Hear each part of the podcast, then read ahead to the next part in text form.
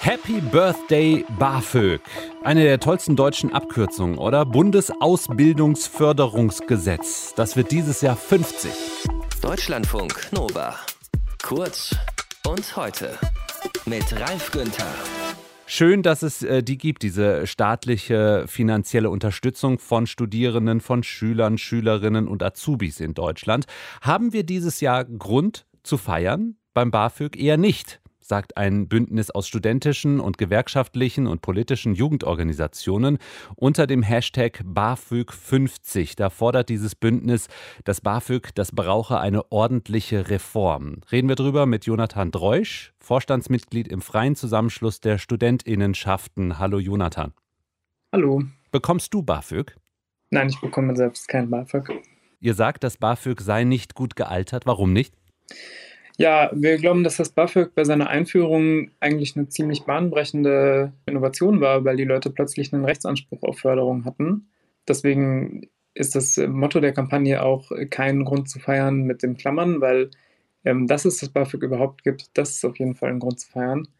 Aber aktuell ist es eben so, dass nur noch 11 Prozent der Studierenden vom BAföG gefördert werden aber gleichzeitig zwei Drittel aller Studierenden Nebenjobs haben und das also zeigt, dass da viel mehr Bedarf ist. Das Kölner Studierendenwerk schätzt, mindestens doppelt so viele der Kölner Studierenden könnten BAföG erhalten, wenn sie beantragen würden. Ist das vielleicht auch ein Teil des Problems, dass so wenige Studies sich darum kümmern, BAföG zu beantragen? Jein.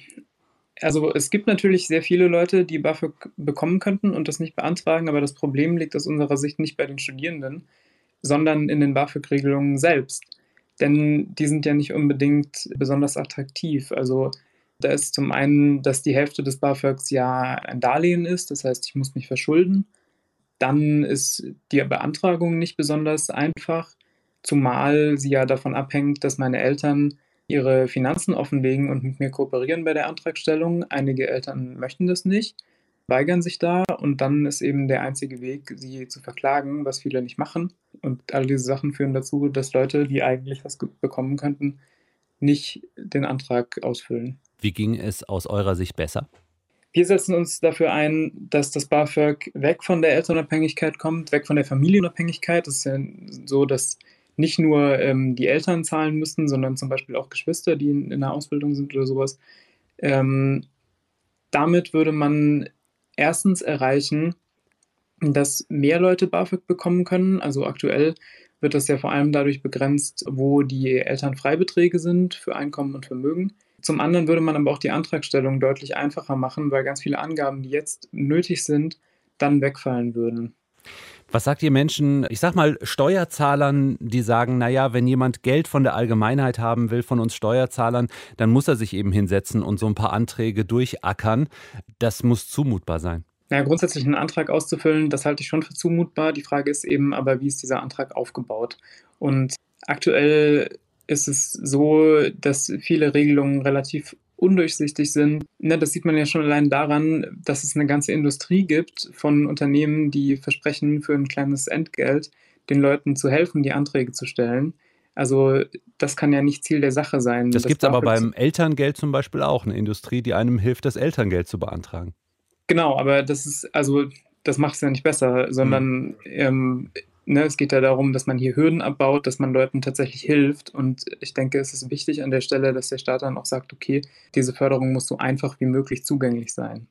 Und dann gibt es momentan bis zu 861 Euro pro Monat BAföG. Studierende bekommen davon die Hälfte als zinsloses Darlehen. Ihr seht diese Darlehen auch kritisch. Warum? Weil das aus unserer Sicht eines der größten Hindernisse ist, überhaupt BAföG zu beantragen oder überhaupt ein Studium aufzunehmen, weil gerade bei Leuten aus ärmeren Verhältnissen die Sorge, dass man diese Schulden, die man da aufnimmt, später nicht abbezahlen zu können oder dass die eben das weitere Leben belasten, hm. sehr, sehr groß ist. Und ne, es gibt dann ja Leute, die sagen, naja, aber die Leute verdienen dann ja auch gut und so weiter. Und ich glaube, das beruht auf einem falschen Bild. Es geht hier ja nicht um reiche AkademikerInnen, sondern es geht darum, dass möglichst viele Menschen ein Studium aufnehmen können, egal aus welchem Hintergrund sie kommen. Das BAföG, das Bundesausbildungsförderungsgesetz, wird in diesem Jahr 50. Kritik gibt es daran von einem Bündnis aus studentischen, gewerkschaftlichen und politischen Jugendorganisationen. Und wir haben mit Jonathan Dreusch gesprochen, Vorstandsmitglied im Freien Zusammenschluss der Studentinnenschaften. Deutschlandfunk Nova. Kurz und heute.